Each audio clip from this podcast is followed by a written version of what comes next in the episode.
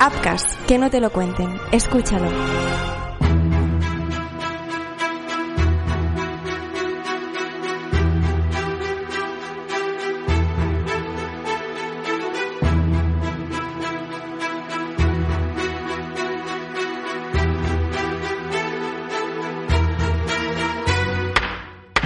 Ha sido uno de los grandes crímenes recientes en España.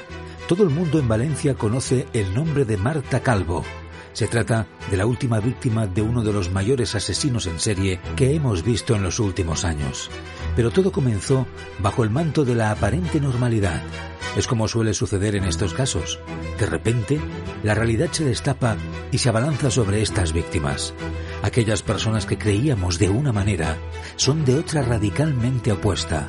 Sin embargo, suele suceder que por entonces la escapatoria ya no es una opción.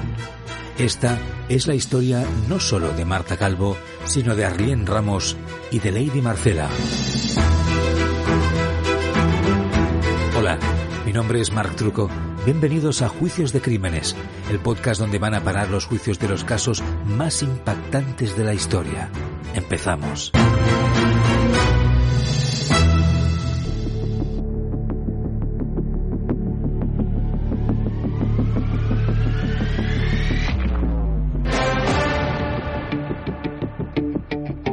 Jueves 7 de noviembre de 2019, Valencia.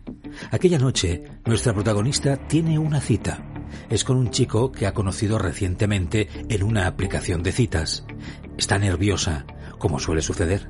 Aunque sinceramente, es un plan que le apetece. Ese mismo día, avisa a su madre de que va a verse con una persona.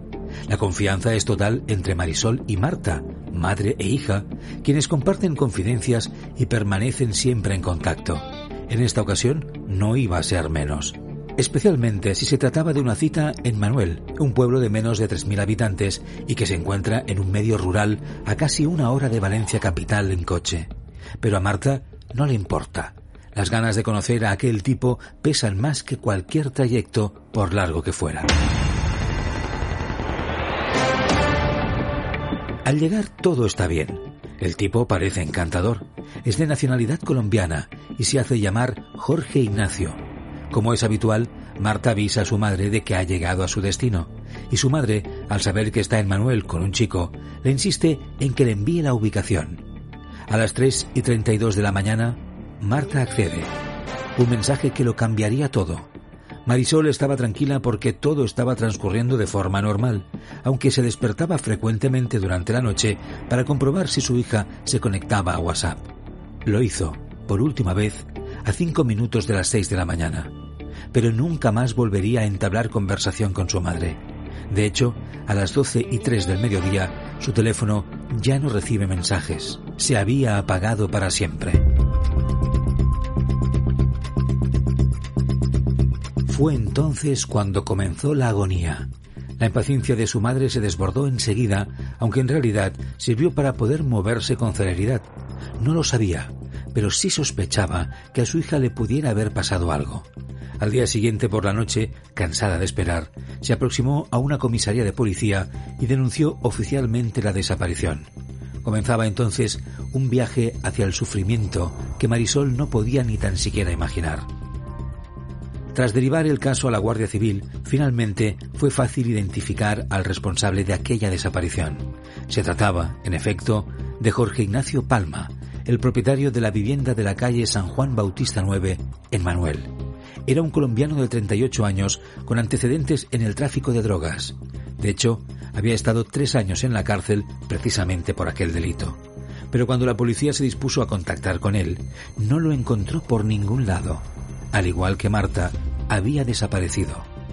Durante los días del mes de noviembre, diferentes agentes revisaron a fondo la casa, pero no encontraron nada, tan solo que había sido limpiada con lejía algunas horas antes, quizá a conciencia, sabiendo lo que había sucedido allí.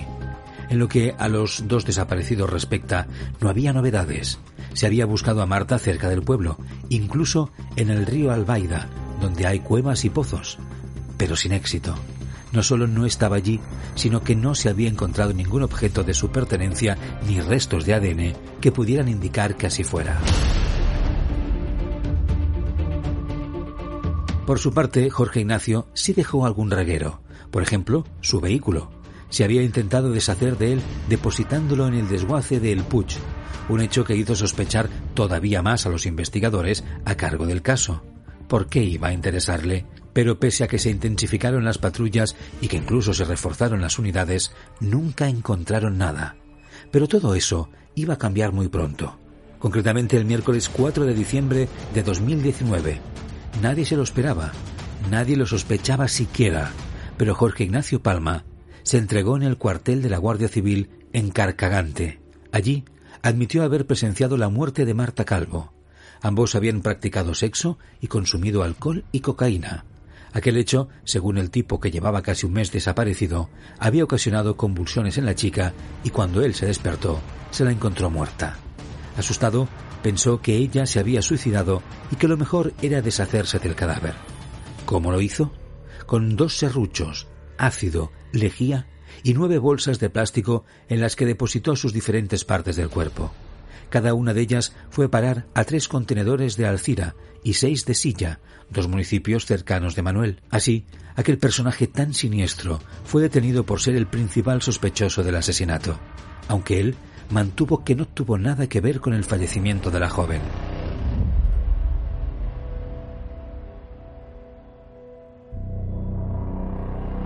Por su parte, la policía se dispuso a intentar encontrar el cadáver de Marta en la planta de reciclaje de Guadasuar, pero sin suerte. Los responsables de aquella planta aseguraron que era totalmente imposible que no hubieran detectado nueve bolsas de plástico con restos de un cadáver. Los agentes de la Guardia Civil estaban de acuerdo. Si realmente hubiese descuartizado a la víctima en nueve bolsas, habría muchos más indicios. Entonces, ¿estaba mintiendo Jorge Ignacio? Todo aquello se dirimiría en el juicio.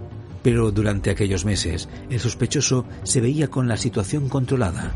Existe una máxima, y es que, sin cadáver, no hay autopsia, y sin ella, su versión de los hechos era totalmente sólida y bien construida. La policía siguió buscando el cuerpo a contrarreloj y registró también el vertedero de dos aguas. Nuevamente, sin suerte. Aquellos restos no estaban por ningún lado. El inicio del derrumbamiento del castillo de Naipes llegaría después.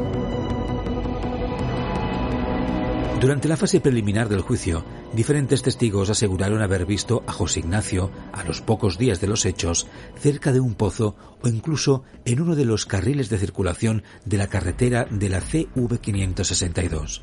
Pero tampoco allí se encontró ni rastro. Al final, el misterio comenzó a resolverse al buscar por las cañerías de la casa de Jorge Ignacio. Allí encontraron restos de piel y algunos pelos en las cañerías con el ADN de Marta. Sin embargo, aquello no les guió hasta ningún cadáver. Estaba claro, pues, que la versión que había presentado aquel tipo era cuanto menos sospechosa. Antes de iniciar el juicio, en junio de 2022, saltó otra sorpresa. Durante varios años de investigación, el Departamento de Homicidios de Valencia y la Unidad Central Operativa de la Guardia Civil presentaron un informe en el cual se mostraban varias pruebas y evidencias que relacionaban fuertemente a Jorge Ignacio con hasta 37 delitos. La mayoría de ellos eran considerados muy graves, ya que se trataba de tres asesinatos consumados, ocho intentados, todos ellos con prostitutas y hasta once agresiones sexuales. De todos esos nombres destacaban los de Lady Marcela y Arlene Ramos. Ambas habían fallecido de una forma muy similar a Marta Calvo. El modus operandi era el siguiente. Contrataba los servicios de la víctima y durante las relaciones sexuales les introducía sin su consentimiento cocaína de gran pureza por vía vaginal y anal, provocando una rápida sobredosis con convulsiones. Así fue en el caso de Marta Calvo, pero también en el de la brasileña Arlene Ramos siete meses antes. Murió una semana después en el hospital y poco tiempo después, el 14 de junio de 2019, la colombiana Lady Marcela, que tenía dos hijos pequeños en su país natal, pasó por lo mismo. Y por cierto, a todo eso había que sumarle su relación con el mundo del narcotráfico. Con todo, se dio inicio al juicio de Marta Calvo. Entonces, Jorge Ignacio había perdido el control de la situación. Lo único que todavía podía protegerle ante la justicia era que no había ni rastro del cadáver. No lo habían encontrado ni en la casa, ni en el coche, ni en ningún lado en el que hubiera estado el acusado. En las primeras vistas, él se desmarcó nuevamente de todas aquellas acusaciones. No, yo no he tenido nunca intención de hacerle daño, ni matar, ni hacerle... Eh, causarle ningún agravio a ninguna de las chicas que vienen aquí a denunciar, ni de las chicas que han fallecido, Dios mío. Es que en medio de esas declaraciones malintencionadas describen unos efectos de una droga que no existe. Entonces, claro, que se mareó, que se vio las nubes, pero que después estaba consciente. No sé, son, hechos tergiversados que se... Mm, ¿Cómo puedo decirlo yo? Se, se, se, se modifican maliciosamente para poder imputar delitos penales. Una, una, una cosa que sí quiero aclarar. Antes de yo entrar, antes de que el caso de Marta se hiciese mediático, a mí ninguna mujer me había denunciado y no me estaban investigando por ningún homicidio ni asesinato, o, asesinato como, como hipotiza la acusación particular. Upcast, que no te lo cuenten, escúchalo. El deporte es sinónimo de éxito, de triunfo, de gloria, de respeto. Los deportistas, atletas, jugadores, entrenadores son referentes, aclamados en todo el mundo y también son víctimas. Tribuna Marca con Joan Prats y el podcast Crímenes Ibéricos de Apcas.com presentan Crímenes Deportivos, el podcast que te narra las muertes y asesinatos de deportistas de todos los tiempos. Escucha Crímenes Deportivos en tu plataforma preferida de podcasting.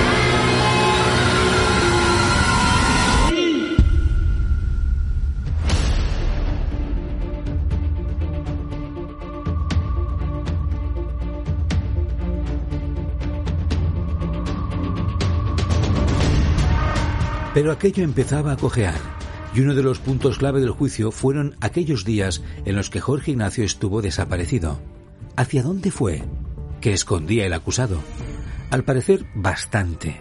La policía descubrió que tenía hasta nueve teléfonos móviles en el momento de los hechos, una cantidad absolutamente desproporcionada y propia de alguien que quisiera esconderse constantemente. Pero a la policía le sirvió para estudiar todos sus mensajes y llamadas en las horas previas a la muerte de Marta Calvo. Algunos ponían en duda gran parte de los testimonios del acusado en su primera declaración en diciembre de 2019. Gracias a aquellos mensajes se pudo buscar el cadáver de la asesinada en otros vertederos, como uno ilegal que estaba ubicado en Castellón. Allí, precisamente, pasó dos o tres noches tras haber huido de la escena del crimen. Fueron las primeras, es decir, en aquella ciudad de la comunidad valenciana es donde se estaba escondiendo Jorge Ignacio. Posteriormente, haría un tour por algunas de las ciudades más conocidas de la comunidad, como Xátiva, Lollería y la propia Manuel. Incluso también visitó Valencia capital dos veces en un mismo día antes de regresar a Manuel. Eso sí, nunca se pudo determinar a quién o con qué voluntad.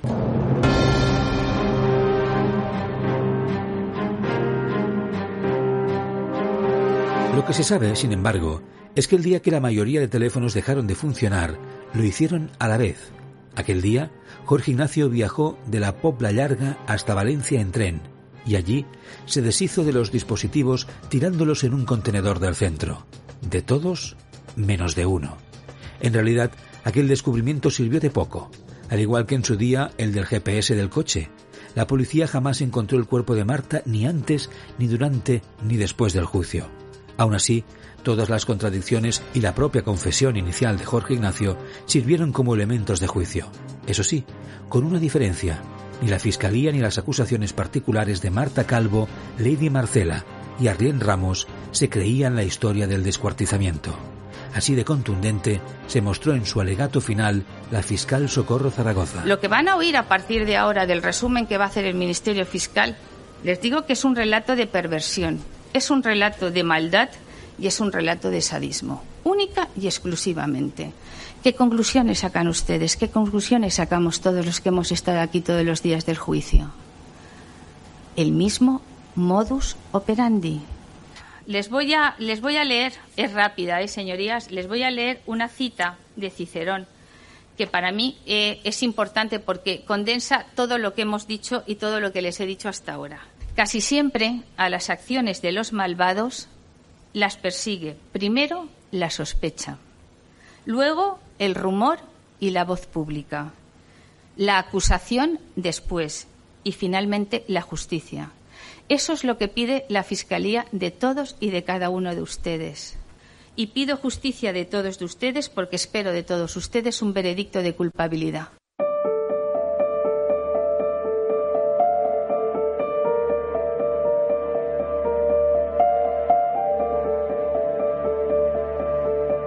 Con todo, a finales de julio llegó el veredicto final del jurado popular. Era el día más esperado para un caso que por entonces había traspasado los límites de la comunidad valenciana y había llegado a los televisores de toda España. Marisol Burón, madre de Marta Calvo, no podía ocultar su nerviosismo. Estaba esperando estos días y creo que ha llegado el día. Estoy muy nerviosa, pero a la vez tengo mucha fuerza. Voy a dejar todo esto en manos de la justicia. Voy a jurar voy a, creer en el jurado popular. No voy, a poder hablar mucho porque soy testigo, pero cuando pase todo hablaré más con vosotros, pero de entender que no puedo porque soy, soy testigo y espero que se haga justicia a mi hija y a todas ellas puedan darle el veredicto que por lo que estamos luchando, que sea la prisión permanente revisable.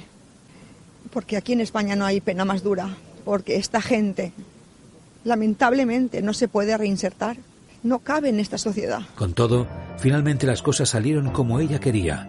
El jurado popular se pronunció y dio la razón a las víctimas. Por lo anterior, los jurados, por mayoría de nueve aprobados, encontramos al acusado culpable del hecho delictivo de Hecho décimo número primero. Décimo primero A. Los miembros del jurado entienden que el acusado, al hacer desaparecer el cuerpo de la víctima, oculta la posible causa de su muerte, quedando la misma indeterminada. Por otro lado, entendemos, por su patrón de conducta, que actuó de manera sorpresiva, sin esperarlo la víctima y sin ninguna opción de defensa por su parte. Por mayoría de nueve probados, encontramos al acusado culpable del hecho delictivo de hecho décimo número segundo, 10 segundo A.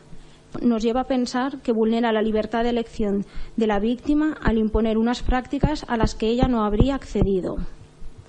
Por mayoría de nueve probados, encontramos al acusado culpable del hecho delictivo de hecho décimo número tercero, el criterio de los jurados en el caso de ser condenado a don Jorge Ignacio Palma Jacome es que no debe proponerse al Gobierno el indulto de la pena que le sea impuesta por, por unanimidad. Con todo, el 1 de septiembre de 2022, la jueza condenó a Jorge Ignacio Palma a 159 años y 11 meses de cárcel. Fue hallado culpable de la muerte de Marta Calvo, así como también de la de Arlien Ramos y Lady Marcela, y de seis intentos de asesinato en grado de tentativa. Sin embargo, la magistrada decidió no imponer la prisión permanente revisable, algo que enfureció a la familia Calvo. Está claro que la historia está lejos de acabar aquí. Ahora, la duda está en saber si finalmente los recursos que se impulsen desde las familias de las víctimas tendrán éxito o no. Y por supuesto, el otro tema es encontrar el cadáver de Marta. Ese es el sueño de una madre, Marisol, que no se rinde y que sigue esperando cada día con la misma esperanza, con el mismo empeño con el que pidió a su hija aquella ubicación por WhatsApp que hoy permite encarcelar a su verdugo por el resto de su vida.